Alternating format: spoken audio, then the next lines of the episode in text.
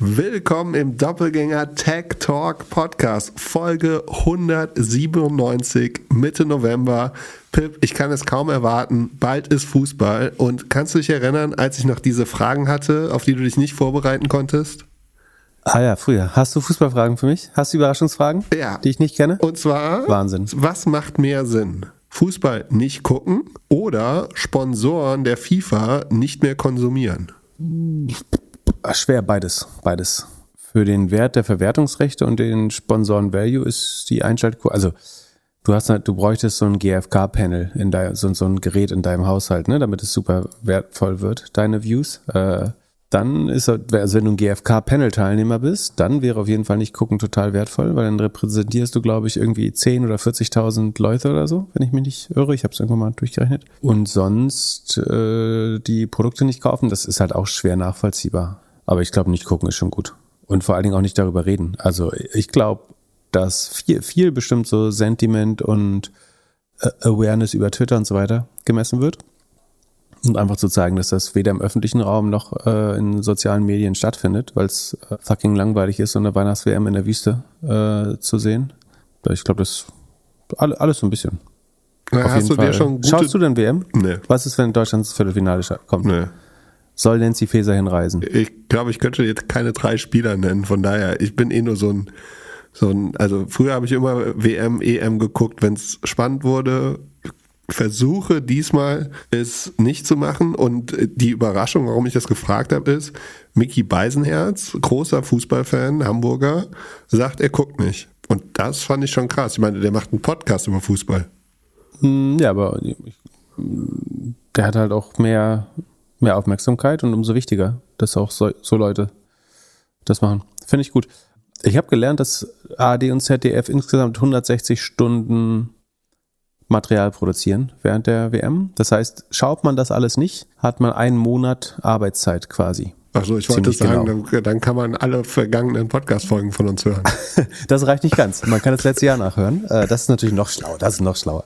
Also schlaues, was man machen kann, ist, man lädt seine Freunde zum Doppelgänger. Äh, Man hört, da darf man ausnahmsweise doppelte Geschwindigkeit hören, damit man äh, das wirklich alle Folgen schafft. Oder man hört nur das letzte Jahr bei einfacher Geschwindigkeit. Ähm, Und ansonsten kann man sich halt ein Hobby suchen und die 160 Stunden. Ich mache ein bisschen Content für unsere, für unsere Website, habe ich beschlossen. Wenn, wenn, wenn die Typen da spielen im, im Stadion bei den Scheichs, dann baue, baue ich Content in der Zeit. Mit der Zeit, die ich gespart habe, quasi. Sehr gut. Und ich, ich habe schon gedacht, ich kann jetzt keine Adidas-Produkte mehr, mehr anziehen. Ich soll jetzt keine Cola mehr trinken und äh, vor allem nicht mehr mit einer Visa-Card bezahlen. Aber du meinst nicht. Ähm, ich glaube auch Crypto.com oder Binance ist auch noch Sponsor. Muss da, auch, da muss dein Geld dann auch abziehen. Das sollte man vielleicht eh. Ach genau, zum Thema äh, Krypto habe ich äh, noch einen äh, sehr guten Podcast, äh, weiß nicht, ob der gut ist, aber sagen, ich, ich fand den sehr ein angenehmes Gespräch bei Finance Forward aufgenommen mit Fabian Spielberger, äh, der sich deutlich besser auskennt dort, ähm, und Kaspar Schlenk. Müsste heute, ich weiß nicht, wie schnell man da arbeitet, aber müsste heute auch irgendwann verfügbar werden im Finance Forward Channel. heute oder in den nächsten vier Wochen. Genau, also ähm, wahrscheinlich äh, noch, noch diesen Mittwoch. Was hast du gelernt? ist auf jeden Fall schwer, der, der Schlauste im Raum zu sein, wenn Fabian auch da ist. Ähm, Hat Fabian Geld verloren? War er so dumm wie ich? ach, das interessiert mich überhaupt nicht, ehrlich gesagt. Das habe ich auch nicht gefragt. Das ist das Einzige, was mich wirklich gar nicht interessiert. Ja, aber Geld auf äh, FTX haben ist nicht schlau. Das haben wir alle schon gelernt. Naja, das kann man alles im Podcast sein. Da müssen wir jetzt hier nicht nochmal erzählen. Wo waren wir noch? Ansonsten, ich, ich hätte noch gute, gute Ideen. Also ich würde noch gern gute Ideen, wie man die Zeit nutzen kann. Äh, die 160 Stunden, die man zurückbekommt. Ich habe schon überlegt, ob wir, wenn Deutschland spielt, äh, twitchen sollen immer als Gegenveranstaltung. äh, da müssen wir natürlich viel Value bieten. Oder wir gucken das live, wir, wir, wir machen so eine Art live genau. Wir haben überhaupt keine Ahnung von Fußball und machen so eine Art äh, Live-Konferenz, aber ohne Bild. Also wir kommentieren das Spiel aus, aus der Sicht von Fußballexperten, die noch nicht mal die Trikotnummer mit dem Spieler äh, verbinden können und sagen, der Typ mit der 8 läuft jetzt irgendwie an der linken Seitenlinie lang, äh, passt rüber, ähm, die müssen öfter die Seiten wechseln, bla bla bla. So diese ganzen Plattitüden, die man da so raushaut. Wieso, gibt, Das- das wieso, wär ganz lustig, wieso gibt der Typ in dem schwarzen Trikot eine rote Karte und der andere Typ nimmt die nicht? Genau. Ich glaube, man kann die Zeit einfach super mit Familie, Freunden oder eben Arbeit verbringen, je nachdem, was gerade das Wichtigste ist. Man kann es aber auch schauen, wenn es einem wichtig ist. Gott. Ich habe auch noch einen gro- großen Spartipp für, für unsere Hörer und, und für dich wahrscheinlich. Und zwar, weißt du schon, was du am 9. oder am 10. Mai machst? Äh, 9. oder 10. Mai, das in einem Jahr. Oder nächstes Jahr. Halbes Jahr. bist du wahrscheinlich Äh. in Hamburg und aktuell. Ist da oben eher? Genau, und aktuell, ich habe aus irgendeinem Grund geguckt heute, die Preise sind noch normal. Jetzt die große Arbitrage-Frage: Sollen wir alle Vier- und Fünf-Sterne-Hotels in Hamburg schnell ausbuchen? Und ähm, Ich dachte, die wären schon alle ausgebucht. es, es sieht noch alles frei aus. Dann ist auf jeden Fall ein geldwerter Tipp, das zu buchen. Das letzte Mal, als ich das gemacht habe, ist die Konferenz dann ausgefallen. Als ich das erste Mal rechtzeitig ein Jahr vorher Hotels gebucht habe, äh, es kam dann Corona. Gut, und äh, letzte Kryptofrage. War, wer kauft die ganzen Aktien von Robinhood, die sich Sam gekauft hat? Keine Ahnung, die will ja auch gerade keiner haben. Ich glaube, der wollte die für 9 Dollar verkaufen, um noch irgendwie Geld zu liquidieren. Äh, ja, irgendein Liquidity Provider. Also, die sind schon veräußerlich. Der hat wahrscheinlich auf ein bisschen Geld verzichten müssen, um die loszuwerden. Aber es, es gibt Leute, deren Job genau das ist, äh, sowas zu übernehmen, um es dann langsam weiter zu verkaufen. Äh, keine Ahnung. Also müssen wir uns um Robinhood keine Sorgen machen. Hast, hast du dir das Balance Sheet angeschaut, äh, das, Nee, da da- public das geworden musst du ist? uns erklären. Wo das Geld, also mal, ich glaube, ich, glaub, ich habe den Tweet entweder wieder gelöscht oder nicht abgeschickt, aber ich wollte kurz schreiben, dass äh, für wer immer die Position CFO bei FTX oder Alameda hat, für den wärst du ein gutes Upgrade sozusagen. Äh, Also wenn du dessen Job machen würdest oder deren, dann wäre das immer noch ein Fortschritt, obwohl du, glaube ich, echt wenig Ahnung davon hast. Ähm, ja, es war irgendwie so ein wildes, äh, zusammengewichstes äh, Google-Sheet oder Excel, wo die ganzen Positionen drin standen und äh, wo halt da acht Milliarden mal gefehlt haben. Und in was für Müllcoins, ähm, hab schon wieder vergessen, wie die hießen, Ser Serum, Serum hieß, glaube ich. Irgend so ein, wie hieß das, Trump Down, wie hieß das, irgend so ein Trump irgendwas, ganz, ganz wild, äh, wo die ihr Geld drin gehabt haben. Vollkommen absurd. Aber das kann man auch alles nochmal in dem Podcast hören. Da geht es auch so ein bisschen darum. Aber das, das auf jeden Fall nochmal, wenn man das sich anschaut, ähm, FTX Balance Sheet oder so muss man wahrscheinlich suchen. Dann findet man so ein Excel-Ding, wo man glaubt, dass, dass irgendwie sie auf eine 32 Milliarden Bewertung Geld in diese Firma gesteckt hat. Also die können, also wenn das das Balance Sheet war oder auch nur eine Repräsentation des Balance Sheets, dann kann da, es, es ist vollkommen klar, dass es da keine Due Diligence gegeben hat. Das ist kompletter Wahnsinn. Ja, aber es- scheint Zeiten zu geben, da konnte man raisen, ohne dass man irgendwas vorlegen muss. Ja, wahrscheinlich. Bin gespannt, was als, als nächstes passiert. Ähm, also es wird ja jetzt auch irgendwie wieder bekannt, dass äh, der Typ relativ viele psychoaktive Substanzen genommen hat und Medikamente, äh, die psychoaktiv sind und eventuell sich auch viel falsch dosiert hat oder so. Dann, äh, ja, mal sehen. Bin gespannt, äh, ob er demnächst irgendwie äh, sich auf wundersame Weise selber in einer Zelle umbringt oder sich mit Putin das Gästezimmer von Jan Marschalek teilt oder was auch immer. Das, das kriegen wir ja mit, das wird auf Twitter gut verfolgt. Abtauchen, Gesicht umoperieren oder Knast. Das hätten sich seine, seine Eltern, die beide Stanford-Professoren sind, wohl anders für ihn ausgedacht. Ich finde es ein bisschen komisch, dass er noch nicht hinter Gittern sind, ist ehrlich gesagt. Also ich glaube, er ist unter Hausarrest in Bahamas, aber ist ja auch einigermaßen gefährlich, äh, den noch frei rumlaufen zu lassen. Naja, Dann, mal sehen. was gibt's Neues aus dem Taubenverein Twitter? Ach so, doch, äh, zu FTX noch äh, fällt mir gerade ein. Ähm, wir, es werden immer lustige Witze gemacht, äh, dass der Schauspieler, den ich schon wieder vergessen habe, wie er heißt, äh, verdammt, äh, und die Schauspielerin von äh, Game of Thrones, die die kleine Arya spielt, dass die die perfekte Besetzung werden für den Film. Und es hat sich wohl rausgestellt, dass Michael Lewis, äh, der erfolgreiche Autor, schon seit längerem an einem Buch schreibt über FTX. Das ist der Autor, der unter anderem Liar's Poker, äh, Flash Boys und Big Short, also Big Short über die Great Financial Crisis, Flash Boys ist über diesen High Frequency Trading Crash und Liar's Poker schon so 80er Jahre Wall Street äh, Schmöker geschrieben hat. Und angeblich soll der sozusagen selber integriert gewesen sein bei, bei FTX, um da die Story so ein bisschen aufzunehmen. Und der könnte eventuell das perfekte Drehbuch aus einer der beteiligten Personens Perspektive äh, schreiben. Aber komisch, äh, man würde ja vermuten, dass dem vielleicht aufgefallen wäre, also mit seinem Hintergrundwissen, was da, was da los war. Ähm, nach angeblich, irgendwo habe ich gelesen, dass er sechs Monate da schon embedded gewesen war in der Organisation. Das finde ich fast ein komisch, dass, komisch, dass dir da nicht auffällt, dass sie alle ein bisschen crazy sind da. Ähm, wobei so die, die Insights aus der Kommune äh, bestimmt sehr, sehr lustig sind, äh, wenn die dann im Film dargestellt werden. Also wie die in diesem Bahamas Penthouse da gelebt haben und auch miteinander interagiert haben und so weiter. Ja, Jonah Hill meinst du wahrscheinlich. Jonah Hill meine ich, genau. Der war War Dogs, den Film, den ich wahrscheinlich die letzten drei Folgen falsch erwähnt habe. Ich meinte War Dogs, in dem er gespielt hat. Den, den meine ich. Genau. Ja, äh, wird bestimmt äh, gutes Entertainment. Mal gucken. Ich glaube, mein Geld sehe ich auf jeden Fall nicht wieder. War zum Glück nicht so viel. Da bin ich mir auch relativ sicher. Achso, angeblich versucht er noch Geld zu raisen, um dein Geld abzulösen. Also das Ponzi-Scheme weiter zu betreiben. Ähm, dass neue Investoren Geld reingeben, um alte Investoren zu bezahlen, was natürlich auch wenig Sinn macht. Aber da würde ich jetzt nicht drauf hoffen, auf äh, an, de an deiner Stelle. Dann, wie viel war es dann? Ich wurde gefragt, wie viel Geld du denn da drin hattest. Das muss, wir sind der transparente Podcast, komm. Der äh, transparente Podcast, nicht, nicht viel. Vierstellig. Mitte also ich, ich, oder niedrig? Es la, lass es so sagen. Ich habe schon mehr Geld für irgendwelche JPEGs ausgegeben. Oh, okay. Ja, wie, wie stehen die? Ja, das machen wir heute nicht. Aber ich, ich nehme an, die, denen geht es auch nicht mehr so gut. Allein durch den Ether-Kurs. I don't know. Das wird mir bestimmt irgendjemand morgen schreiben. Kommt NFT zurück, denkst du? Ich glaube sogar, dass äh, Krypto zurückkommt. Ich glaube, dass nächstes Jahr kommen die ganzen großen Banken und sagen, hier, über uns geht Krypto und sicher und so und ihr braucht nicht den ganzen Gangstern vertrauen, ihr könnt uns vertrauen.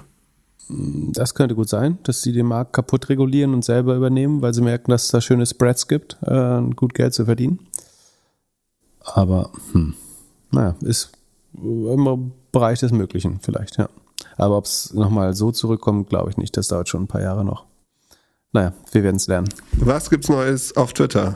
Mit, mit welchen Bots hast du die letzten Tage gesprochen? Es war einigermaßen ruhig, also es sind nur so relativ erwartbare Dinge passiert. Ähm, Elon Musk hat öffentlichen Mitarbeiter gefeuert, der sagen, ihm Widerworte gegeben hat auf Twitter. Also Elon Musk hat irgendwie an der Arbeit eines gewissen Teams rumkritisiert, daraufhin meinte ein Entwickler aus dem Team, das entspricht nicht der Wahrheit. Ähm, dann gab es so eine Art Schlagabtausch äh, und am Ende wurde der Typ öffentlich gefeuert, indem Elon Musk äh, auf einen anderen User geantwortet hat, he's fired, ähm, weil er nicht compliant war. Das gleiche soll, soll inzwischen Leuten passieren, die im internen Firmen-Slack von Twitter nicht, nicht die herrschende Meinung vertreten, ähm, dass man da so schnell gefeuert wird. Er hat eine kleine Debatte mit einem Senator gehabt. Sekunde, habe ich das hier bestimmt? Und zwar mit äh, Senator Ed Markey. Und zwar hat ein Journalist der Washington Post es äh, geschafft, was ja keine große Leistung war in der letzten Woche oder vorletzten Woche, ähm, den Account von dem Senator Markey zu ähm, nachzumachen, also zu imitieren und den blauen Haken dafür zu bekommen, was ja auch relativ einfach ist gerade. Und daraufhin hat der Senator Ed Markey getwittert, um, a Washington Post reporter was able to create a verified account impersonating me. I'm asking for answers from Elon Musk, who is putting profits over people and his debt over stopping disinformation. Twitter must explain how this happened and how to prevent it from happening again. Und hat dann so eine Art offizielle Anfrage oder Brief an Elon Musk geschrieben wo drin mehr oder weniger drin steht, klärt das, sonst klären wir es im Kongress. Und Elon Musk Aussage auf sozusagen, wie, wie konnte das passieren, hat Elon Musk geantwortet, vielleicht, äh, weil dein echter Account wie eine Parodie klingt. Sehr anti, sehr respektlos gegenüber einem Senator. Danach hat er noch gefragt, warum sein Profile-Picture noch eine Maske hat, ähm, als wenn das jetzt wichtig wäre. Naja, äh, weiß nicht, ob das so schlau ist, ähm, öffentlich so mit Politikern zu oder mit Senatoren zu, zu interagieren. So auf jeden Fall hat das ein bisschen Aufmerksamkeit kreiert. Ansonsten versucht er nach und nach jetzt die Plattform kaputt zu machen. Also, wobei man muss sagen, also er versucht jetzt einzelne Microservices abzuschalten. Dabei kommt zu teilweise Unterbrechungen des Service von Twitter oder starker Verlangsamung.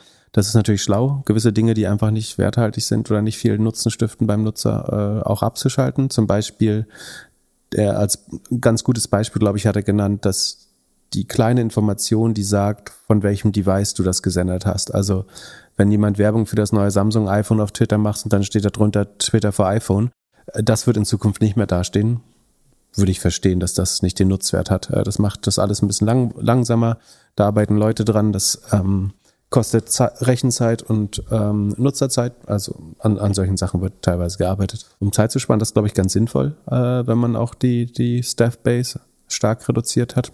Und ansonsten habe ich eben gerade noch ganz live gelesen, es ist so am frühen bis späten Abend, äh, Dienstagabend, dass SpaceX wohl wieder Geld raised auf einer Bewertung von 150 Milliarden weiß ich jetzt nicht, ob gerade die beste Zeit ist, Geld zu raisen. Ähm, für SpaceX sein, es wird noch schlimmer. Vielleicht haben sie Angst, vielleicht hat, der, der, hat äh, SpaceX irgendwie Angst, dass es noch schlimmer wird mit Elon Musk, aber ich glaube ja, dass sein, sein Midas-Charme, sein Heiligenschein so ein bisschen bröckelt gerade. Ähm, und das ist ja zum Fundraising unheimlich wichtig, das als unbezwingbar und genial gilt. Aber irgendwann muss er wahrscheinlich auch raisen. Bin gespannt, ob er die Runde auf 150 Milliarden ähm, zusammenbekommt. Das wäre ein Viertel der Tesla-Bewertung inzwischen äh, bei SpaceX. Ähm, ich glaube definitiv, dass es eine super spannende Firma ist. Aber 150 Milliarden. Und man muss halt wissen, was man, in was man da investiert ist, dass SpaceX äh, diese Woche großer Twitter-Advertiser geworden ist und Werbung für Starlink auf Twitter gebucht hat. Also die, de, deine Mittel werden sofort für die anderen Hobbys von Elon Musk veruntreut, wenn du da jetzt als Investor investieren würdest. Ähm, weiß ich auch. Und vor allem arbeiten doch noch irgendwelche Entwickler von Tesla oder SpaceX auch äh, bei Twitter jetzt als Consultants oder so. Genau, das ist nach meiner Definition oder meiner persönlichen Einschätzung auch zumindest moralisch eine Art von Untreue. Ob es den Tatbestand erfüllt, weiß ich nicht. Was soll ich jetzt sagen? Ich, ich finde es ist ja auch totaler Quatsch, dass diese Firmen überhaupt Werbung auf Twitter machen, weil Elon Musk erreicht wahrscheinlich 90 Prozent der relevanten äh, Nutzer auf, auf Twitter oder die für die für äh, Starlink relevanten Nutzer, also Early Adopter für solche Technologien. Macht überhaupt keinen Sinn, da extra Werbung zu kaufen. Er könnte halt einmal im Monat twittern, was irgendwie gerade der geile Scheiß bei Starlink ist, dann hätten sie die gleiche Wirkung für, für null Kosten. Nun ja, stattdessen ähm, gibt Starlink jetzt das Geld für Twitter-Werbung aus, damit die Werber ähm, Umsätze nicht so stark einbringen. Achso, dann hat er noch gepostet, dass er einen sehr positiven Trend bei der Nutzergewinnung sieht. Ähm, um ganze, ich glaube 1,3 Prozent habe ich berechnet. Der Chart sieht ein bisschen, weil man die unteren 230 Millionen abgeschnitten hat, sieht der Chart deutlich beeindruckender aus. Aber er hat ungefähr 1,3 Prozent neue Nutzer gewonnen seit der Übernahme. Äh, und das hat ihn nur ein Viertel der Werbeeinnahmen gekostet. Ähm, das versucht er auch als äh, erste Anzeichen des Erfolges zu verkaufen. Und äh, Christian Veröhl hat zu Recht angenommen, dass ein Großteil dieser Nutzer wahrscheinlich die Leute sind, die äh, diese ganzen Fake-Accounts gebaut haben äh, mit den blauen Haken und deswegen neue Accounts anmelden mussten. Hast du dir äh, angeschaut, wie er da das Interview gegeben hat auf dieser B20-Konferenz? Äh, nee. Äh, kannst du auf YouTube mal gucken. Er redet da so ein bisschen wirr, äh, dass er komplett überarbeitet ist und auch witzig, dass äh, ausgerechnet Elon, der ja eigentlich durch seine Solar- und Batterien und so, was er so als Nebenprodukte bei Tesla hat, einen Stromausfall hatte. Also der sitzt im Dunkeln, weil er meinte, ja, hier, Strom ist ausgefallen. Ähm, vielleicht war es im, im Twitter Office, wo es gerade keinen Strom gab. Aber ja, war alles ein bisschen wirr und ein bisschen äh, ja, überarbeitet. Für mich auf jeden Fall das Highlight der, der letzten Tage waren diese Fake-Accounts, also fake-verifizierte Accounts und da gab es eine Reihe äh, witziger Sachen, äh, zum Beispiel Nestlé, die getwittert haben, also ein Fake-Account, der so aussah, als ob er real wäre von Nestlé. We steal your water and sell it back to you. Glaubst du, dann, dann gab es noch so ein paar andere, glaubst du, die haben wirklich so äh, Effekte gehabt auf Advertiser oder auf sogar auf Aktienkurse? Äh, auf den Aktienkurs, ganz sicher. Also ich glaube, wer war das? Lockheed Martin, also ein Rüstungskonzern, hat irgendwie gesagt, sie verkaufen an irgendein Land keine Waffen mehr oder so. Und haben, ich glaube, 16, 15, 16 Milliarden an Wert verloren über Nacht. Dann gab's Eli Lilly, also der große US-Pharmakonzern, der gesagt hat, wir stellen oder wir machen Insulin free for all. Das hat die gesamte Pharmabranche signifikant runtergezogen. Ein Coca Fake Coca-Cola-Account hat getwittert, äh, Pepsi ist besser. Äh, fand ich auch lustig. Nee, Pepsi hat getwittert, Coke ist besser. Eins von beiden, ich weiß nicht mehr. Äh, ich glaube schon, dass das Einfluss hat. Also für was für Brand Safety. Ich würde da als Advertiser nicht werben und vor allen Dingen würde ich eventuell sogar klagen, ähm, dass die nicht ausreichend für, für Sicherheit sorgen.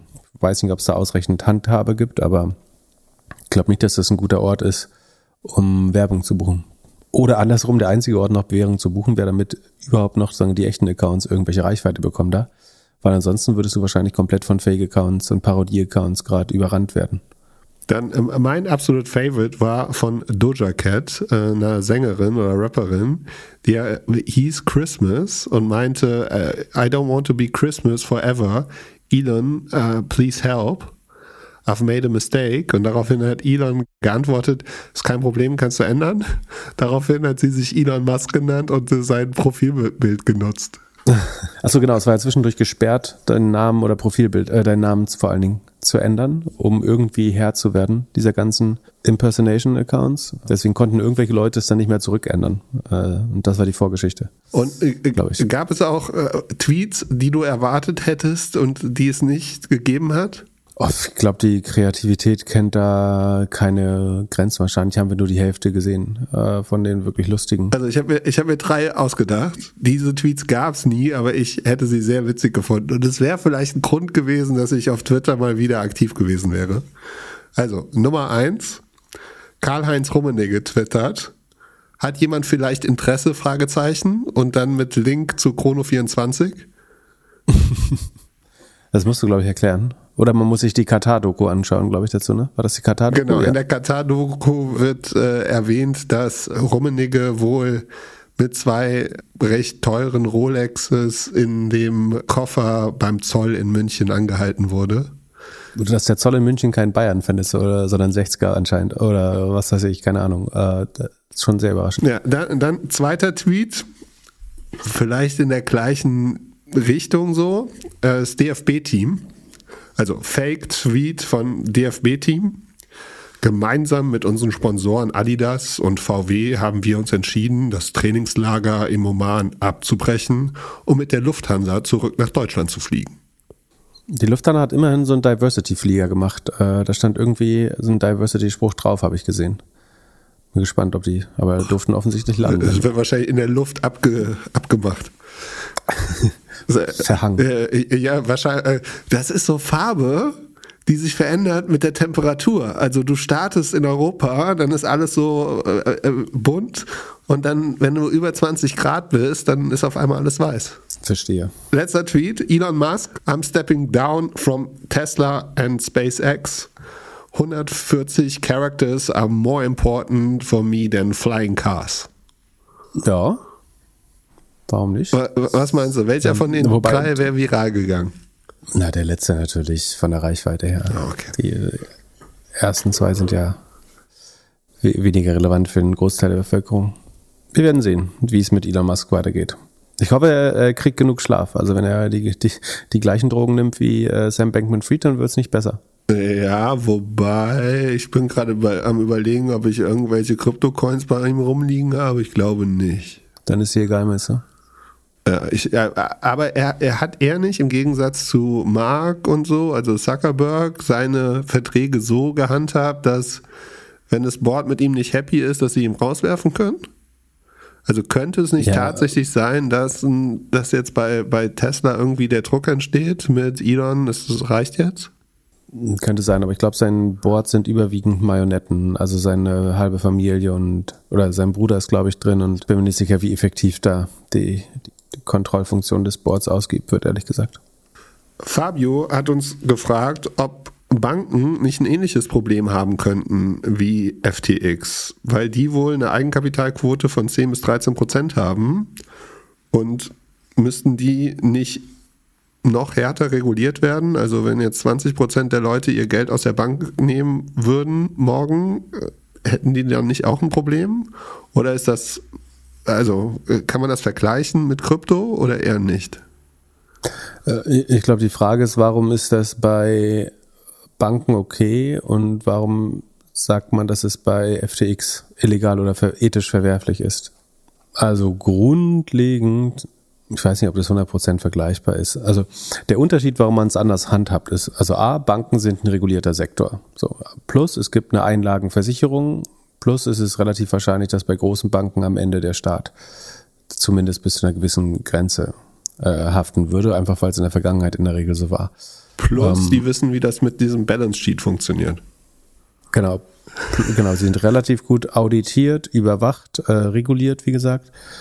Und vor allen Dingen gibt es gegenüber dem Banksystem einigermaßen viel Vertrauen, äh, also, also Trust. Ne? Also es, natürlich beruht Giralgeld darauf, dass Leute eben nicht alle gleichzeitig ihr Geld abholen wollen und gleichzeitig vertrauen Leute darauf, dass es dennoch für jeden Einzelnen immer mal möglich wäre, genau das äh, zu tun.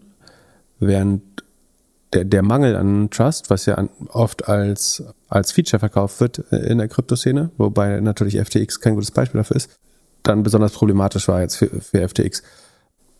Und das andere ist, dass natürlich Banken auch für eine gewisse Fristenkonkurrenz achten. Das heißt, es ist ja nicht so, dass die Bank alle Einlagen, egal ob Girokonto, äh, Tagesgeld, was weiß ich, nimmt äh, und dann damit an der Börse spekuliert. So einfach ist es nicht, sondern dass man zum Beispiel schaut, dass man ähm, langfristiges Festgeld, was über Jahre zum Beispiel angelegt ist, dann auch langfristig verleiht. Ne? Also kurzen Krediten stehen kurzlaufende Guthaben gegenüber äh, langfristigen jeweils längeren. Das heißt, man schaut schon ein bisschen, dass, dass die Liquidität äh, der Bank zu jedem Zeitpunkt, zumindest unter einem gewissen, sagen Maximalstress-Szenario, das kann schon übertroffen werden. Es kann immer ein Event geben, wo es dann doch zum Bankrun kommt und dann würde auch eine Bank kippen erstmal.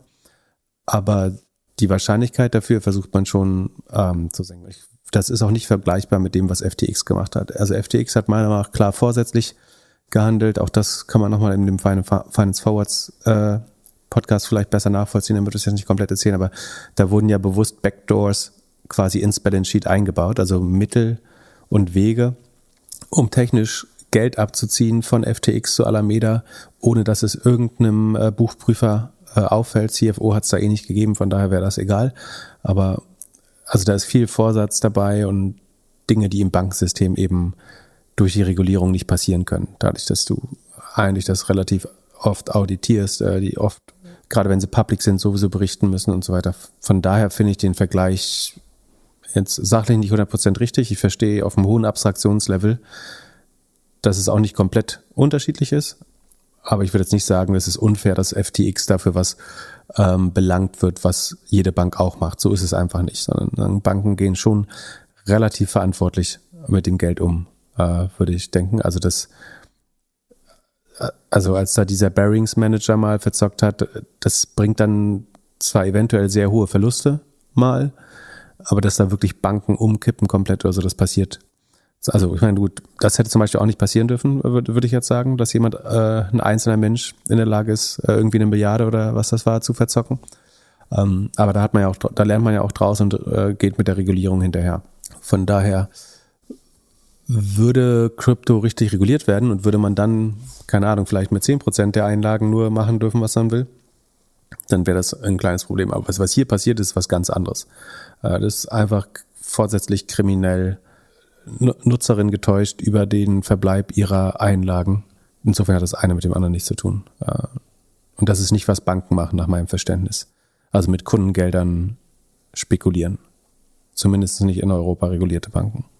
Und eine weitere Frage für Startup-Gründer. Da muss ich ein bisschen schmunzeln, als ich das gelesen habe. Und zwar hat Tobias geschrieben, er habe im Studium irgendwann gelernt, dass Investorengelder nicht dazu gedacht sind, dem Gründer ein Gehalt zu zahlen. Und fragt daraufhin, wovon Gründer leben. Also angenommen, er hätte jetzt eine Geschäftsidee, findet Investoren und die investieren in seine Idee. Philipp, wovon lebst du? du hast ja nicht mal Investoren. Krypto. Du hast ja nicht mal Investoren. Ich, ich habe mich gefragt, welche, äh, also wo in der Uni er das wann gelernt hat. Ich würde mal davon annehmen, dass alle Gründerinnen und Gründer, in deren Startups du als Angel investiert hast oder die äh, mit VC-Geld ausgestattet sind, sich mittlerweile ein Gehalt auszahlen. Das ist äh, absolut üblich. Also das, was da an der Uni vielleicht vermittelt wurde, ist höchstwahrscheinlich Schwachsinn. Das mag vielleicht für die ersten sechs Monate oder vielleicht mal ein Jahr richtig sein, solange es noch kein Investorengeld gibt oder nur ein paar Angels, dass man da wirklich noch von Rahmennudeln in der WG wohnt, äh, lebt oder so, oder von Ersparten, äh, um den, den Cashflow der Firma oder die Burnrate nicht unnötig hochzutreiben.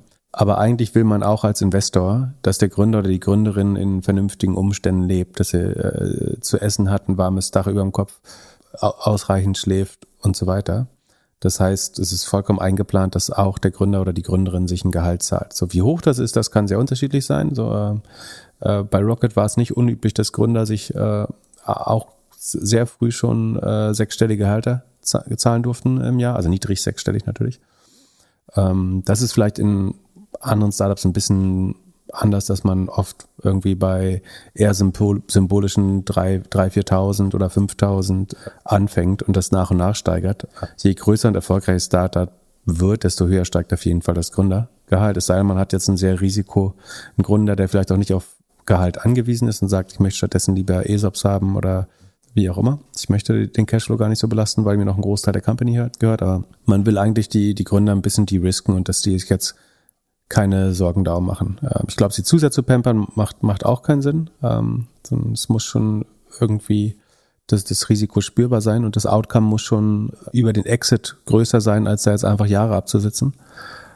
Aber dass man als Invest Investor nicht das Gehalt zahlen will, das ist, äh, glaube ich, Unfug. Das hat vielleicht irgendein greedy old school Angel Investor ähm, vermittelt. Ich habe das so nie erlebt. Fragst du, was die Gründer sich so auszahlen? Ähm, das, also wenn man sich einen Businessplan anschaut, dann ist das schon ein Posten, äh, wo man draufschaut. Also die, die Personalplanung und die damit zusammenhängenden Kosten, auch so ein bisschen um zu schauen, wie realistisch der Gründer, die Gründerin das einschätzt. Und es hängt so ein bisschen von der von der Phase ab, glaube ich. Also würde jemand, der vor, der aus dem Studium kommt, sagen, sagen er braucht jetzt 8000 Euro im Monat ähm, für die Gründung, dann würde ich auch überlegen, ob das gerade die beste Verwendung mein, von irgendwie einer 200, 300.000 Euro Angel-Runde ist. Wenn jemand eben sagt, drei, vier, vielleicht 5000 Euro äh, braucht er zu, zum Leben, gerade wenn man vielleicht auch schon äh, Kinder oder Familie hat, dann finde ich das im Zweifel okay. Es handelt sich hierbei nicht um Anlageberatung. Keine spezifischen Kauf- und Anlageempfehlungen. Keine Anlageberatung, keine Rechtsberatung, keine Steuerberatung und auch keine Aufforderung zum Kauf oder Verkauf von Wertpapieren. Die Verantwortung für solche Trades liegt bei euch. Philipp und Philipp haften nicht für eure Verluste. Philipp und Philipp und Philipp können die Risikodisposition der HörerInnen nicht einschätzen. Ihr entscheidet selber, was ihr kauft und tragt dafür auch die Verantwortung. Alles könnt ihr auch nochmal unter doppelgänger.io slash Disclaimer nachlesen. Dann lass uns zu den Earnings kommen. Was hast du uns diese Woche mitgebracht? Ähm, hatten wir Coupon letztes, Coupon letztes Mal nicht schon gemacht, sogar ganz kurz? Oder haben wir es wirklich geskippt? Ich meine, du hast es mini, mini kurz gemacht, wenn überhaupt. Okay, dann schauen wir mal ganz kurz rein. Also Coupang ist der größte Marktplatz für E-Commerce in Südkorea, ist an die Börse gegangen vor, ich glaube, sechs, sieben Quartalen, wenn ich mich nicht irre. Die wachsen noch mit zehn, also Wachstum geht von 74, 71, 48, 33, 21, 12,5, jetzt nur noch 9,8 Prozent. Runter über die letzten sieben Quartale. Also es wird zunehmend langsamer. Es liegt aber noch über dem Vorquartal und über dem Vorjahr. Ähm, gleichzeitig wachsen die Kosten aber auch nur mit 8 Prozent äh, oder sogar langsamer. Dadurch dreht sich das Ergebnis ins Plus. Äh, unter anderem auch, weil die Rohmarge sich verbessert. Also man hat da schon Kosten gespart oder die, die Kosten wachsen deutlich langsamer als der Umsatz, obwohl der Umsatz nur noch mit 10 Prozent wächst. Und insofern ist das eigentlich äh, ganz positiv, dass man da sieht, dass die die Bereitschaft haben und selbst jetzt in der schweren Zeit ohne Wachstum es schaffen, das operative Ergebnis ins, ins Plus zu drehen. Äh, Cashflow ist noch leicht negativ. Ähm, fand ich eigentlich ganz gute Ergebnisse, einfach weil wir es viel zu selten sehen, dass Firmen auch es wirklich schaffen, jetzt ihre Kosten halbwegs in den Griff zu bekommen. Wir können ja gleich mal in der Region bleiben, äh, im weitesten Sinne. Ähm, und zwar bei SEA Limited hat äh, heute Morgen auch in Asien die Zahlen reported. SEA betreibt die größte Shopping-Plattform in Südostasien, äh, Shopee, zusammen mit Lazada Alibaba, das ist der größte Konkurrent, und hat eigentlich auch ein Gaming-Business, das sie Digital Entertainment nennen.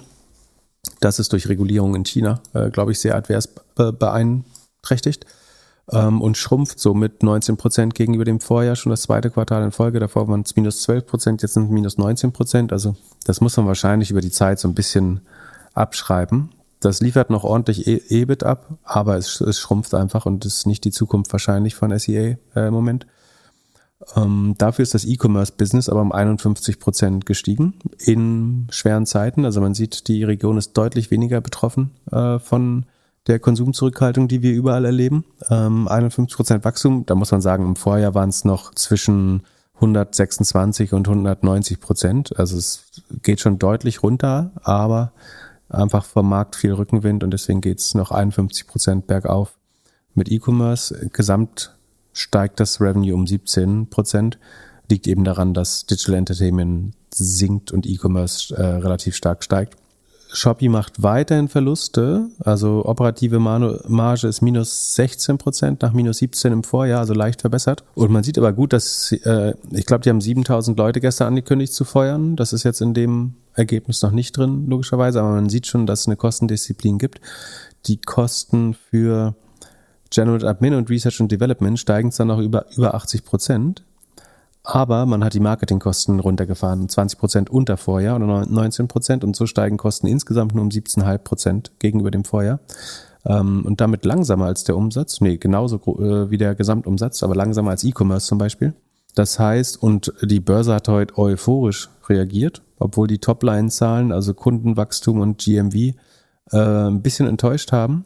Aber dass hier die Kostendisziplin eingefahren wurde und dass der Verlust gegenüber dem Vorquartal vor allen Dingen diesen Jahres ähm, deutlich reduziert wurde und die Kosten eben gesenkt werden, dass man trotz der niedrigeren Marketingkosten ansehnlichen, äh, einen ansehnlichen Umsatz äh, Sprung geschafft hat um 51 Prozent. Das alles wird ihnen zugute gehalten. Die Marketingquote ist im Vergleich zum Vorjahr, da hat man 37,5 Prozent der Umsätze für Marketing ausgegeben, jetzt sind es nur 26 Prozent, also ganz klarer Sparkurs.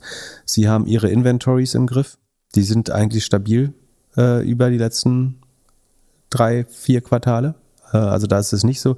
Es liegen nur 5,4 Prozent des Umsatzes im Inventar, in ihrem eigenen Inventar. Es liegt auch daran, dass sie Marktplatz sind und andere also das Inventar für Dritte halten, das sie nicht auf dem Balance Sheet haben. Also es ist eher rückläufig der Anteil des Inventars, den sie am Umsatz auf dem Balance Sheet haben selber gerade. Von daher sind es alles gute äh, Tendenzen. Äh, SEE hat natürlich trotzdem stark verloren jetzt in, im letzten Jahr, weil sie vorher der absolute Highflyer zu unheimlich hohen Bewertungen waren. Aber wachsen ganz gut gegen den allgemeinen E-Commerce-Trend. Aber wie gesagt, die, die Region Südostasien, ähm, Vietnam, Kambodscha, Malaysia, Indonesia, Singapur, Hongkong und so weiter. Das ist halt auch eine, hat einfach volkswirtschaftlich äh, unheimlich viel Wind äh, noch. Was wollen wir noch machen? Ähm, schauen wir mal. Wix können wir kurz rüberschauen. Ist äh, nicht so relevant. Ist ein Website-Builder oder kombiniertes Hosting und Website-Builder, bisschen E-Commerce-Shopping-Produkt. Die konnten ihren Umsatz nur noch um 7,8 Prozent, also 8 Prozent steigern im Vergleich zum Vorjahr, liegen minimal nicht mal ein Prozent über dem Vorquartal. Also es stagniert jetzt eigentlich der Umsatz, könnte sogar rückläufig sein nächstes Quartal. Konnten die Rohmarge etwas verbessern um ein Prozent, das ist ganz gut. Aber insgesamt sind sie immer noch, ähm, haben sie immer noch eine negative operative Marge von minus 18 Prozent. Ähm, das ist etwas besser als im Vorjahr, aber nicht signifikant.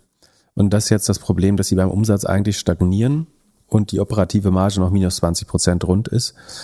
Dadurch wäre die, die Magic Number, äh, wenn man die jetzt ausrechnen will, äh, Entschuldigung, die, die Rule of 40 wäre halt eigentlich negativ oder unter Null, ja, müsste unter Null sein.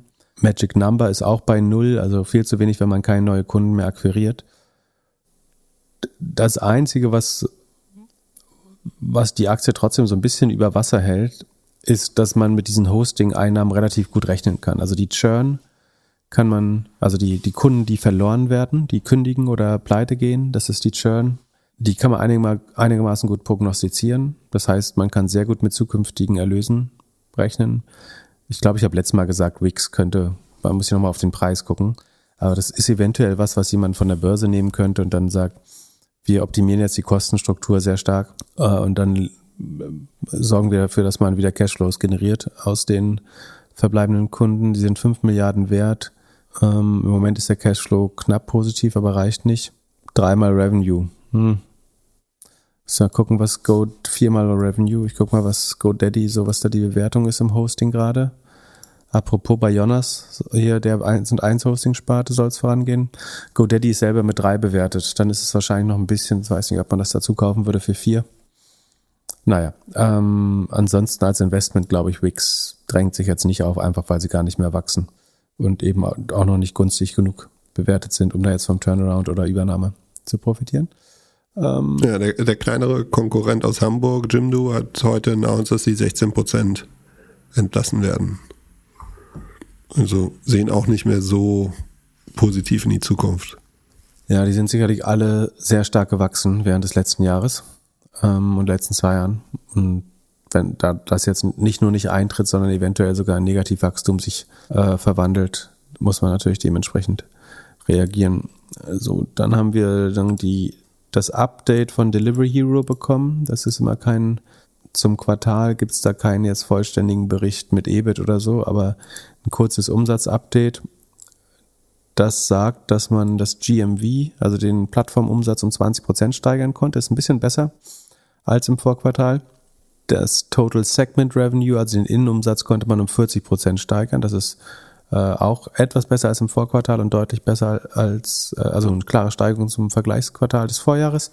Ähm, Take Rate ist leicht hochgegangen. Sie haben die EBIT-Prognose bestätigt oder sogar leicht verbessert. Ich würde davon ausgehen, dass man das äh, leicht positiv aufgenommen hat. Äh, Sekunde. Oh, ist ordentlich hochgegangen. Fast 30 Prozent gestern.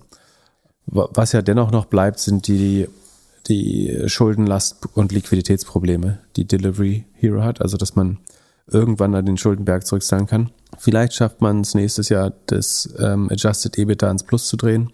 Um da den Kapitaldienst zu leisten äh, für die Schulden, äh, braucht es, glaube ich, noch deutlich mehr. Deswegen würde bei mir jetzt nicht Optimismus ausbrechen, aber dass man nach einer vorherigen Verlangsamung des Umsatzes jetzt wieder eine Beschleunigung beim, beim Umsatz hat, das verstehe ich. Das, ähm, das ist halt eine Trendumkehr und das dadurch verändert sich ein Modell langfristig grundlegend und es kann schon sein, dass die Modelle dann erstmal viel besser aussehen ähm, und es dann zu so einem Anstieg kommt. Und dann haben wir noch ganz neu im Sheet, weil die auch äh, gestern berichtet haben, die New Bank beziehungsweise die börsennotierte Firma heißt New Holdings. Das ist äh, letztlich eine Neobank beheimatet in Brasilien, in die unter anderem Warren Buffett pre-IPO investiert hatte, so ganz knapp vorm IPO die einfach brutale Wachstumsraten hat. Also sie wachsen nach über 200 Prozent im letzten Jahr und Anfang diesen Jahres immerhin noch um 172 ähm, Prozent, also ganz erheblich. Und haben super spannende Unit Economics, haben jetzt auch das erste Mal ins Plus gedreht, machen 8 Millionen Überschuss bei 1,3 Milliarden Umsatz. Die 8 Milliarden, äh, 8 Millionen Überschuss sind jetzt nicht viel, gemessen daran, dass die Firma mit über 20 Milliarden bewertet ist. Aber bei dem Wachstum könnte das natürlich, jetzt wo sie einmal Break-Even sind, könnte es schnell mehr Geld werden, äh, dadurch, dass die Wachstumsraten so hoch sind. Die Kosten wachsen nur mit 72 Prozent, der Umsatz aber mit 172. Also wir sehen einen sehr starken Operating Leverage. Noch einfacher lässt er sich anhand der Unit Economics erklären. Und zwar ist es so, dass schätz mal die Kundenakquisekosten oder schätz mal die Kundenakquisekosten bei N26. 40 Euro. Ja, ich glaube so. Ich würde auch von äh, Mitte zweistellig, vielleicht ein bisschen tiefer ausgehen. Und jetzt schätzt mal die von Nubank. Fünf. Ah, sehr gut. Äh, tatsächlich sechs Euro, aber nur zwei davon sind Performance-Marketing-Budget, also wirklich Werbeausgaben. Der Rest ist äh, interne Kosten, also Personal. Also Sie können für sechs Euro Kunden gewinnen noch. Das liegt daran, dass viele der Kunden von Nubank unbanked sind. Das sind Menschen, die vorher jetzt auch nicht bei der irgendwie Banco do Brasil oder keine Ahnung, was die Großbank da heißt, waren, sonst waren einfach Menschen, die wirklich nur mit Bargeld gezahlt haben äh, und keine Bank hatten oder nur über mobile Payment-Systeme verfügt haben im besten Fall. Und für die ist das dann oft das erste Bankkonto, die sind viel günstiger damit zu erreichen. Dann ist es so, dass es Nubank äh, oder New Holdings tatsächlich nur 80 Dollar Cent kostet, diese Kunden zu bedienen pro Monat. Und der Umsatz pro Kunde pro Monat liegt aber bei 7,6 Dollar. Also sie verdienen das äh, neunfache müsste das sein, ne? also neuneinhalbfache der Kosten. Ähm, und gleichzeitig gewinnen sie jeden Monat, äh, sorry, jedes Quartal über 5 Millionen neue Kunden hinzu. Bei den guten Unit Economics, also dass ich unter 1 Dollar bezahle pro, für einen Kunde, um ihn zu verwalten, dass ich weniger als 6 Dollar brauche, um ihn, zu, ihn oder sie zu akquirieren und dass ich dann äh, über 7 Dollar verdiene an den Kunden das ist einfach ein unheimlich spannendes Modell und wenn das weiter wächst, dann äh, wird sich die, die Profitmarge da jetzt deutlich äh, auftun, noch weiter. Im Moment ist sie 0,6 Prozent äh, mit diesen 8 Millionen sehr klein, aber die sollte halt deutlich dann aufgehen bei entsprechender Scale und das Wachstum ist noch hoch. Zwei Probleme, die ich sehe, das sind alles sehr gute Zahlen. Problem eins ist, sie wollen jetzt mit Krypto anfangen. Das wird nochmal die Monetarisierung der Nutzer deutlich verbessern. Ähm, Gut, die Präsentation haben sie vor zwei Wochen gemacht. Ja, genau. Ähm, das, Im Nachhinein wirkt das natürlich blöd. Äh, auch das haben wir im Finance Forward Podcast drüber geredet, dass äh, sich da auch ein paar deutsche Spieler ein bisschen verschätzt haben und ähm, vielleicht nicht die, die ganze Farm, aber einiges auf Krypto gesetzt haben als Monetarisierungsmaschine für, für eine Neobank. Das ist im Nachhinein, aber das weiß ich nicht, ob man das voraussehen kann, aber ähm, im Nachhinein wirkt es auf jeden Fall äh, nicht so schlau. Und das andere ist, dass diese enorme Wachstumsrate natürlich stark wirkt, ähm, aber schon vier von zehn Brasilianer im bankfähigen Alter sind schon Kunden der Nubank. Das heißt, es wäre jetzt unwahrscheinlich, dass man länger als ein Jahr mit 170 Prozent wachsen kann, wenn meine Mathematik stimmt. Äh, man muss halt besser monetarisieren. Also man kann aus der Monetarisierung noch mehr machen, mehr Geld aus bestehenden Kunden raus und man kann auch weiter wachsen. Sie expandieren oder haben schon lange expandiert nach Mexiko, Kolumbien. Danach gibt's aber auch nur noch relativ kleines. Uruguay ist noch einigermaßen relevant, glaube ich, aber es wird dann sehr schnell sehr klein. Äh, in, äh, in Argentinien gibt's einen anderen großen Spieler, glaube ich. Das heißt, der Markt ist so ein bisschen begrenzt, glaube ich. Deswegen wäre ich jetzt vorsichtig, da müsste man tatsächlich mal ein Modell rechnen und sagen, selbst, selbst wenn die Margen hier jetzt sich deutlich verbessern, der Operating Leverage voll durchschlägt, sie ihre Kosten unter Kontrolle halten. Aber wie groß kann das Topline, also beim Umsatz eigentlich werden, wenn jeder Brasilianer so ungefähr Kunde wäre, ähm, was ja nicht passieren wird. Ähm, deswegen würde ich so ein bisschen zur Skepsis mahnen. Also hervorragende Zahlen, großartig exekutiert, sofern das alles so stimmt, äh, wovon ich jetzt ausgehen muss, ist auch eine Lieblingsposition, lustige Investorenbasis. Ne? Also Warren Buffett ist da pre-IPO reingegangen und hat nachgelegt. Die sind nochmal günstiger geworden nach dem IPO, weil sie einfach, da waren sie 54 Milliarden wert, glaube ich, beim IPO und die wertvollste Neobank der Welt. Aber auch ist auch im ARC-F, also dem Fintech-Vehikel von Casey Woods drin, ist mit 2%, ist mit 5% im, äh, im BIT Global Internet Leaders drin mit 8, 9 Prozent, also immer nach den letzten Zahlen, die ich schauen konnte, mit 8, 9 Prozent im Digital Leaders Fund drin. Also mögen, das ist ja fast wieder schon eine, eine Kontraindikation äh, in der Vergangenheit gewesen. Aber ja, meine Angst wäre so ein bisschen, also das Wachstum wird sich verlangsamen, das ist vollkommen klar. Und meine Angst ist jetzt, wie groß ist eigentlich der totale adressierbare Markt? Und sind die mit 20 Milliarden dann auch nicht schon sehr, sehr rich bewertet? Eigentlich. Ja. Ich würde nicht investieren. Kenne ich nicht, nutze ich nicht. Genau, das ist auch der Grund, warum äh, wir hatten, glaube ich, schon mal vor ein paar, vor, beim IPO haben wir mal drüber geredet. Da ging es auch um die Local und diese ganzen äh, südamerikanischen Payment-Buden. Ich glaube, was deine Einstellung ist da ehrlich gesagt die richtige. Äh, du bist nicht vor Ort, du verstehst es nicht. Die Zahlen sehen toll aus, aber ähm, du hast Währungseffekte. Brasilien ist meiner Meinung nach ein relativ instabiles Land. Ähm, du hast äh, einen komplett rechten Spinner vorher, jetzt hast du äh, sehr linke Regierung, der, der vorher sagen, sich Korruptionsvorwürfen hätte stellen müssen oder im Knast war, glaube ich sogar. Ähm, und du kaufst das jetzt auf maximalem Wachstum und es wird halt nicht mehr schneller wachsen in Zukunft, das ist relativ klar. Und ins, in fallendes Messer greifen ist doof, aber in ein immer langsam wachsendes Messer greifen ist eigentlich auch doof, weil die wachsen halt in die Bewertung rein, aber solange sie nicht schneller wachsen oder sehr positiv überraschen, ähm, ist das Ertragspotenzial dann eben doch sehr begrenzt, glaube ich. Es ist Dienstagabend bei uns, äh, 20 Uhr jetzt. Ich habe in der letzten halben Stunde ziemlich viel auf unseren Discord-Server geschaut. Äh, hast du schon mitbekommen? Nee, was ist jetzt wieder passiert? Ich, äh, falls du es nicht gemerkt hast, ich habe hier gearbeitet, wenn du äh, auf deinem Discord-Server rumgepimmelt hast, aber. Äh, geh mal in Politics. Da bin ich nie. Wer, wer geht denn freiwillig ohne Regenkutte in Politics-Ordner? Äh, ach so, ach so, äh, warte, ich gucke nicht rauf, aber Trump hat in Mar-a-Lago angekündigt, dass er kandidiert. Nee, Oder? schlimmer. Aber das passiert heute auch, das passiert heute auch noch. Oh, schlimmer? Oh nee, dann will ich nicht. Äh, Sekunde, deswegen freust du dich schon die ganze Zeit. So. Freuen, freuen kann, äh, von Freuen kann hier nicht die Äh, Rede Sekunde. Ähm, also es haben zwei Raketen Polen getroffen. sein. Genau. Zehn Kilometer von der Ukraine entfernt, also von Berlin 900 Kilometer entfernt. Das ist Bündnisfall, theoretisch. Es sei denn, wir können uns alle überzeugen, dass das ein Unfall war. Aber geil ist nicht. Nee, das wird auf jeden Fall krass. Ich hoffe, dass alle ihr Valium genommen haben.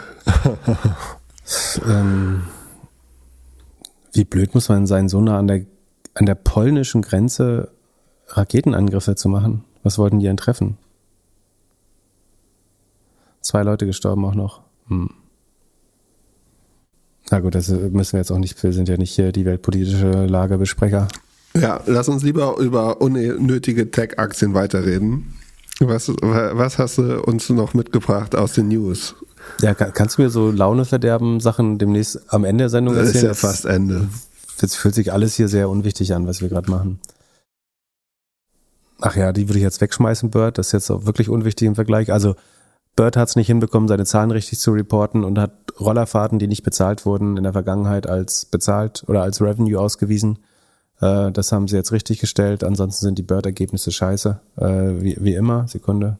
Die Anzahl der Fahrten ist komischerweise noch um 9% gestiegen, aber die Anzahl der Fahrten pro Roller ist auf 1,5 Mal am Tag runtergegangen. Das reicht nicht, um das profitabel zu betreiben. Interessanterweise schaffen sie immerhin nach allen Adjustierungen, also unter anderem wird die Abschreibung der Roller wegadjustiert, was natürlich ein relevanter Faktor ist, wenn man Roller betreibt.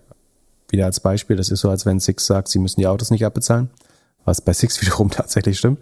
Aber also nach allen Adjustierungen schaffen sie es ein ganz knapp positives Ergebnis und sogar einen positiven Cashflow äh, from Operations. Free Cashflow nicht, äh, aber from Operations ganz knapp positiv zu bekommen. Die haben auch brutal Kosten eingespart, nehme ich an. Aber das Ding ist noch 70, 70 Millionen wert. Äh, war ein Spec, glaube ich.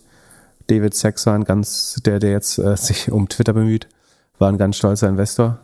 Ähm, damals Ja, sogar beim IPO dabei. ist mit anderthalb Fahrten am Tag ist das nicht sinnvoll zu betreiben, glaube ich. Also es ist nicht wert, den Roller zu produzieren und nur wenn man die gesamte Abschreibung auf dem Roller rausnimmt, kann man zu so einen Werten hier kommen. Ansonsten die, die Rohmarge, die geben sie vor und nach äh, Abschreibung an, hat sich schon deutlich verbessert, kann man sagen. Und das Ergebnis hat sich auch verbessert, weil das Vorquartal des, das Quartal des letzten Jahres wirklich absurd schlecht war. Aber letztlich haben sie mit unheimlich vielen zusätzlichen ähm, Fahrzeugen kaum, also sie haben 50 Prozent mehr Fahrzeuge, also Roller, und 9 Prozent mehr Rides. Also das ist quasi Rollerinflation. Du hast weniger, weniger Rides pro Roller und bist höchstwahrscheinlich auch noch selber schuld daran, weil du neben jedem deiner Roller noch einen zweiten äh, daneben gestellt hast. Ich habe mir gedacht, die sollten jetzt einfach eine, in der App die Dinger verschenken. Dann kriegen sie die auch aus der Stadt raus, dann ist jeder dafür verantwortlich. Und dann haben sie die Dinger recycelt und dann ist Schluss mit dem, also in den Städten, in denen sie nicht mehr operieren Also werden. wenn du, wenn du die jetzt verschenkst, dann schmeißen Leute die sofort wieder weg. Das ist ja auch keine Nutzung. Du musst schon irgendeine Schutzgebühr nehmen dafür, glaube ich.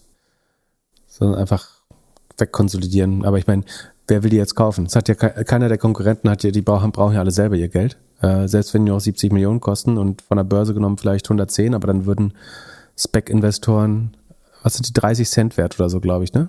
Nein, wirklich. Also minus, min, ja, minus 97 Prozent oder 98 Prozent. Das heißt, keiner der größeren Spec-Investoren würde es haben wollen. Dann lässt du lieber die 30 Cent irgendwie verkümmern, als dass du dir das noch abkaufen lässt für 40 Cent. Ist denen auch egal, glaube ich. Naja, weiß nicht. Dann wird spekuliert, dass Apple ein Metaverse baut, weil es Jo- Jobbeschreibungen gibt, dass jemand 3D-Welten bauen will. Hast du dazu weitere schlaue Einsichten als unser hier Podcast-interner Apple-Experte? Ja, heute ist ja Meta-Mittwoch. Nein. äh, äh, sie wollen es vor allem nicht Metaverse nennen. Vielleicht, wie wird es heißen? iVerse, Appleverse, VRverse? Also es gibt Namen, also Reality One und Reality Pro gelten äh, als Kandidaten. Weiß man nicht, ob für das Device oder für die Welt. Aber vielleicht iReality oder so. Ich ich wäre auf jeden Fall schlau, es nicht Metaverse zu nennen, glaube ich, weil es inzwischen schon stark negativ konnotiert ist. Äh, zumindest für einen Teil, für, also vor allem für mich. Ähm, vielleicht überschätze ich es auch. Aber ich glaube, es wäre schlau, ihr einfach ihr eigenes Label da drauf zu kleben. Und das ist ja auch, was ich gesagt habe, dass vollkommen klar ist, dass Apple sich in einem Wettrennen befindet. Also diese Nachricht, dass da jetzt in irgendeiner Position das vorkommt, ist, glaube ich, nicht groß überraschend, sondern Facebook weiß natürlich, dass sie intern im Wettkampf sind, längst mit äh, Apple und dass sie es gerade deswegen auch, glaube ich, so brutal durchprügeln, das Metaverse, damit sie schneller sind als Apple und die Adoption als erster hinbekommen äh, von den Early Adoptern und eventuell auch der Masse, was woran ich ja nicht glaube, aber das ist sicherlich der Plan. Äh, von daher ist jetzt auch nicht so überraschend, äh, finde ich. Ja, ich kann mir nicht so ganz vorstellen, wie Apple das entwickeln will. Mein erster Gedanke, mein erster Reflex bei der ganzen, als ich die Nachricht gesehen habe, war, ich habe mir angeschaut, wie viel Snap noch wert ist und gedacht, jetzt, die müssen doch jetzt einfach Snap kaufen. Ach, ich bin relativ sicher, dass sie das probieren, äh, Probieren zu kaufen oder probieren zu bauen? dass sie vielleicht reden. Ja, auf jeden Fall. Aber ich glaube, dass Evan Spiegel nicht gut darin ist, die zweite Geige zu spielen, ehrlich gesagt, für irgendjemanden. Ähm, aber äh, der ist ja auch in so einer Situation, dass er machen kann, was er will. Äh, ich weiß nicht, wie viel Macht die Shareholder über ihn ausüben äh, können. Aber Ja, 19 Milliarden noch wert. Für 25 Milliarden? Kannst du darauf spekulieren. Hast du Snap-Aktien? Nee. Ist jetzt ein bisschen schwer mit ATT und der Werbekrise, aber ich glaube, da kann man schon Übernahmefantasien spielen, wenn man Lust hat. Aber es also es ist kein Investieren, sondern äh, auch eher zocken oder traden. Weil langfristig sieht oder mittelfristig sieht es jetzt erstmal noch nicht so gut aus für Snap im Moment durch den äh, flachliegenden Werbemarkt, würde ich denken. Ja, und, und Apple hat auch gesagt, sie wären very deliberate on hiring. Amazon ist da ein bisschen härter. Bei denen scheint es auch nicht ganz so gut zu laufen wie bei Apple. Die haben sich jetzt von 10.000 Leuten getrennt und man würde jetzt erst denken, okay, 10.000 Leute, aber das scheinen ja tatsächlich gut ausgebildete Entwickler gewesen zu sein oder Manager in irgendwie verschiedenen Positionen, also die unter anderem Alexa machen, Retail, äh, Human Resources. Äh, Also da haben, hat Amazon jetzt den, den größten Cut ever gemacht in der Geschichte, also prozentual. Natürlich, du wirst mir gleich erklären, dass es nicht so viel sind wie jedes, jeden Tag von Apple gehen. Habe ich gerade gesehen, hast du getwittert oder geschrieben irgendwo? Oder was ist das? Wie, wie viele Leute trennen, wie viele Leute rennen von Amazon weg jeden Tag? Jetzt äh, nimm mir nicht alles weg. Also A, hast du gerade Apple und Amazon verwechselt und B, hast du gesagt, das ist prozentual nicht so viel. Dazu musst du jetzt erstmal ausrechnen, wie viel das prozentual ist, wenn Amazon 10%, Pro- 10 der Leute entlässt. Äh, 10 Prozent, nicht 10 Prozent, 10.000. Also 10.000, Entschuldigung. Äh, Das sind 3 Prozent von den Corporate Employees. Oder 1 Prozent oder weniger als 1 Prozent von den 1,5 Millionen Mitarbeitern. Genau. Also Amazon hat über 1,5 Millionen Mitarbeiter und davon ist es wirklich ein sehr kleiner. Die werden hauptsächlich in der Abteilung Retail, Alexa, also Devices und HR äh, entfallen. Äh, und richtig ist, also Scott Galloway m, feiert sicherlich eine Victory Round, dass das die White Collar Recession ist oder wie hat er es genannt oder White Collar Firing oder Patagonia West äh, Firing. Das stimmt, also hier werden Corporate-Leute gehen gelassen äh, und keine Blue-Collar-Worker. Vor allen Dingen, weil natürlich auch die ähm, Holiday-Season kommt, das Weihnachtsgeschäft für Amazon. Das heißt, es gibt überhaupt keinen Grund, gerade Leute in der Logistik zu entlassen. Aber dann, wenn man jetzt 10.000 Leute viel findet bei Amazon, dann muss man schon sagen, dass also Amazon muss Blue Collar eh nicht entlassen, weil sie können einfach warten, weil du hast vollkommen richtig wiederholt, was ich heute gepostet habe, dass Amazon vollkommen automatisch oder was heißt automatisch durch ihr Geschäftsgebaren jeden Tag, jeden verdammten Tag des Jahres, jeden Werktag ungefähr 10.000 Menschen gehen lässt oder deren Kündigung entgegennimmt. Also wenn man das sagen wir mit 1,3 bis 1,5 Millionen rechnet, also den Non-Corporate Arbeitern. Ähm, die zwei Anhaltspunkte, die wir haben, ist einerseits eine Average Tenure, also die, die Dienstzeit äh, im Durchschnitt bei Amazon äh, beträgt 0,6. Äh, also das sind sieben, sieben bis acht Monate. Das heißt, ich muss jede Stelle 1,5 Mal im Jahr vergeben. Ähm, beziehungsweise das nennt man die Turnover Rate ist 150. Bei 100 würde man einmal im Jahr kündigen, bei 150 anderthalb Mal im Jahr. Und also das sind Kehrwerte von der gleichen Medaille, die sich da geben. Und das heißt durchgerechnet, dass am Tag 10.000 äh, Leute gehen bei Amazon weltweit. Ähm, natürlich ist Amazon ein Netto Hirer, also stellt netto in der Logistik Leute ein, solange der Umsatz äh, wächst, würde ich äh, denken. Wie gesagt, bei Corporate schnallt man jetzt wieder den Gürtel ein bisschen enger. Aber ich finde schon spannend, dass quasi diese 10.000 äh, jetzt als großer Schritt im, wahrgenommen werden und gleichzeitig aber eigentlich Amazon jeden, jeden Tag 10.000 Leute entlässt oder verliert irgendwo. Ansonsten hat Bezos natürlich was Schlaues gemacht und äh, zeitgleich bekannt gegeben, als, als, das, als das durchgeleakt ist an die Presse, hat er bekannt gegeben, dass er sein, 100% seines Vermögens bis zum Ende seines Lebens weitergeben will. Das hat man gut, also so schnell wie Sam Bankman-Fried wird das wahrscheinlich nicht schaffen. Aber da entsteht jetzt natürlich der Eindruck, an Gier kann es dann natürlich nicht liegen. Wenn er eh alles weggibt, dann ist es ja nicht die Gier, warum er die Leute entlässt. Ich glaube schon, was Amazon hier macht, ist, dass sie relativ ohne Not, äh, weil die hätten definitiv weitere Quartale negative Cashflows produzieren können, äh, dass sie jetzt ohne Not sich von Leuten trennen. Ich glaube, es ist schlau. Also die Alexa Voice Strategie ist vielleicht nicht vollkommen gescheitert, aber ist nicht so groß geworden, wie man dachte. Ich glaube auch Amazon dachte wie Facebook da, sie können die nächste Plattform äh, besetzen. Vor fünf bis zehn Jahren waren alle Keynote-Slides voll mit Voice Computing wird die nächste Plattform und es ist leider nicht so gekommen. Das heißt, da ein bisschen zurückzuschrauben, ist, glaube ich, schlau und richtig. bei Retail könnte man fast überlegen, also Retail ist das Eigenhandelsgeschäft von Amazon. Es gibt das Third-Party-Marketplace-Geschäft, das ist die anderen Händler, die auf Amazons Plattform handeln, eventuell Amazons Logistik in Anspruch nehmen und Werbedienstleistungen kaufen. Und dann gibt es das Retail-Geschäft, das ist Amazons Eigenmarken oder Amazon tritt selber als Händler auf, äh, als, als Vendor und äh, geht zum Hersteller, holt sich die Ware äh, und verkauft sie dann weiter. Und was man eigentlich ja überlegen könnte, sollte Amazon nicht komplett auf das Retail-Geschäft verzichten. Weil das würde sehr gut, also A, ich glaube, es würden mehr Marken vielleicht sogar auf Amazon anfangen zu handeln, wenn sie nicht mit Amazon konkurrieren würden. Es würden, würde viel Gegenwind von den Händlern weggehen und die Händler würden einen Großteil des Geschäfts sofort wieder übernehmen.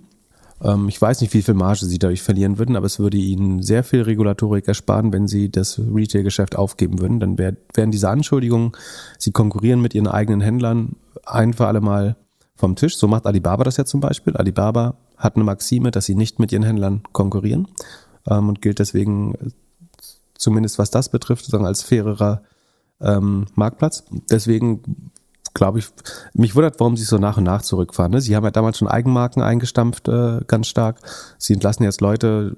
Warum stampft man Retail nicht ganz ein äh, und sagt, wir sind ganz klar hier ein, ein Capital Light Marktplatz Business mit Logistik. Aber wie viele Leute arbeiten im Retail? Also sie haben jetzt vielleicht da 3000 Leute rausgeworfen oder zwischen 3 und 5000 im Retail-Geschäft. Ja, sind natürlich alle, alle Einkäufer, Produktentwickler und so weiter, sind ein paar mehr Leute. Aber ich, ich glaube, sie nutzen hier jetzt die günstige Stimmung, dass es gerade verziehen wird, Entlassung zu machen. Alle großen Tech-Konzerne haben es gemacht. Warum sollte Amazon es nicht machen?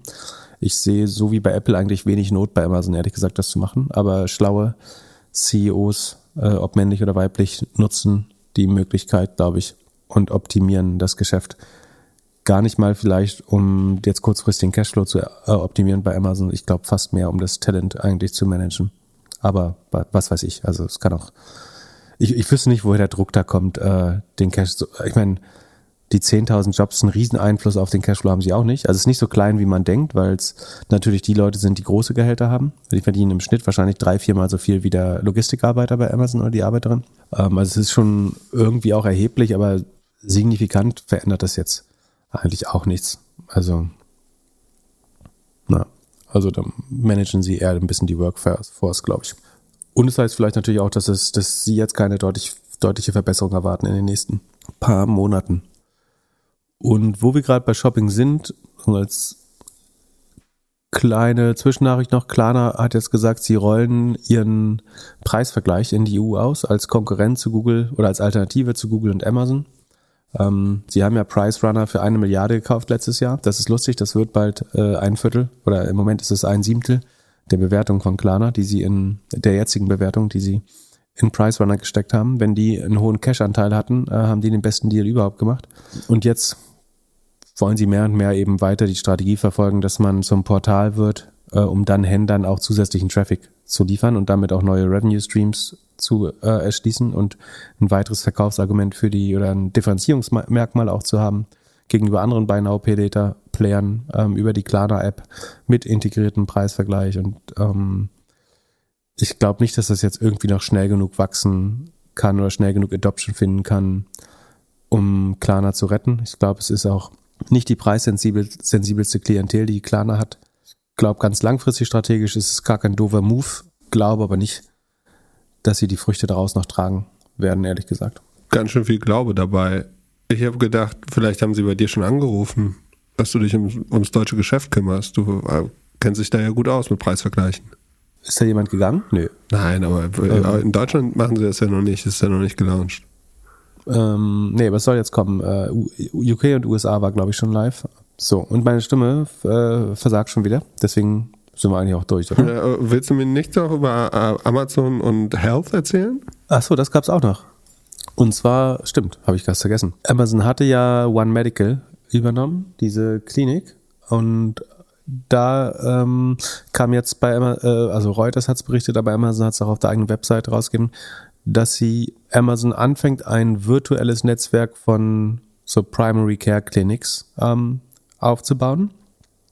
Das heißt, virtuell heißt nach meinem Verständnis, dass man quasi Remote-Medizin oder Telemedizin macht um, also sie sagen so einfachste Krankheiten, es wird so als Beispiel auch Haarausfall, Akne und so weiter genannt, ähm, zu behandeln, wo man eventuell nicht unbedingt ähm, einen echten Arztbesuch braucht und gleichzeitig haben sie ja mit Pillpack eine passende Apotheke dazu akquiriert schon. Für wen, wen siehst du als den direktesten Verlierer? Wessen Aktie sollte heute eigentlich nochmal runtergehen? Oh, wie heißen diese Medical One? One Medical ist, was sie gekauft haben. Ah, nee, äh, wie heißt der Konkurrent? Na, es- Ich würde eher über Telemedizin in Verbindung mit Verschreibungen nachdenken. Ja, mir- mir fallen die Namen, die ganzen Medizinnamen nicht mehr ein. Aber die gehen heute hoch, komischerweise. Hims and Hers, würde ich denken. Weil, also, gerade weil sie Hair Loss Akne und sowas haben sie besprochen. Und Amazon wird die preislich sicherlich sch schlagen. Wir haben ja gesagt, dass bei Hims and Hers einerseits sehr gute Zahlen immer kommen, andererseits die Gefahr ist, dass ähm, hier Mark Cubans Apotheke ähm, sie unterbietet beim Preis. Und jetzt kommt Amazon wahrscheinlich mit einem guten Preis-Offering plus einem guten Telemedizin-Offering. Oder wie, wie gut das ist, muss man dann erst sehen. Aber eigentlich, früher war das ja so, wenn Amazon da reingegangen ist, würde Hims Hers 15% verlieren. Das haben sie mal ganz am Anfang, glaube ich, als Amazon bekannt gegeben hat, dass sie Medical One übernehmen. Aber ich würde sagen, die Zeiten sind jetzt damit nicht besser geworden für Hims Hers, auch wenn die sehr gute Zahlen abgeliefert haben. Äh, Das will ich gar nicht in Frage stellen. Genau. Aber das ist ja auch klar, da werden wir jetzt noch viel sehen von, also Amazon, da geht es jetzt darum, wie viele Sachen Amazon gleichzeitig testen kann, glaube ich, bei Healthcare. Das ist jetzt, glaube ich, ein erster Schritt oder zweiter Schritt. Und mal sehen, wie viel noch kommen werden und ob man jetzt nach und nach das ganz ruhig testet oder ob man auch Vollgas in Healthcare reingeht. Was so ein bisschen fehlt, ist, glaube ich, der Konkurrenzdruck. Also äh, ich sehe gar nicht, warum Amazon jetzt sich groß beeilen müsste, äh, ehrlich gesagt. Sie haben so eine große Customer Base, die sie aktivieren können und eine eigene, eigene Belegschaft, die, äh, wie gesagt, Millionen umfasst oder ein, eins, eineinhalb Millionen umfasst. Das heißt, es gibt vielleicht gar nicht so die Dringlichkeit aus Amazons Sicht. Wobei das, was dringlich ist, ist das Revenue äh, deutlich zu erhöhen. Und vielleicht will man das dann doch lieber schneller als langsam machen. Ich hoffe, wir sprechen Freitag wieder nur über Tech-Aktien und wenig über Politik. Und bin gespannt, wie heute Abend und Mittwoch der Tag wird. Ja, good luck. Ciao, peace. Bis dann. Ciao, ciao.